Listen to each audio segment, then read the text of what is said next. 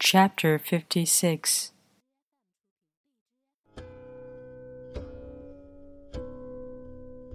Those who know don't talk. Those who talk don't know.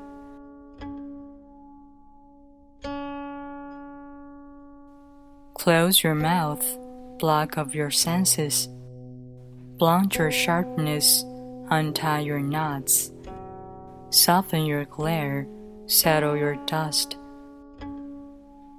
This is the primal identity.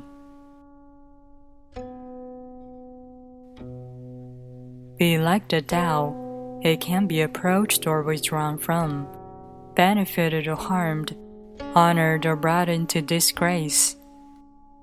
It gives itself up continually, that is why it endures.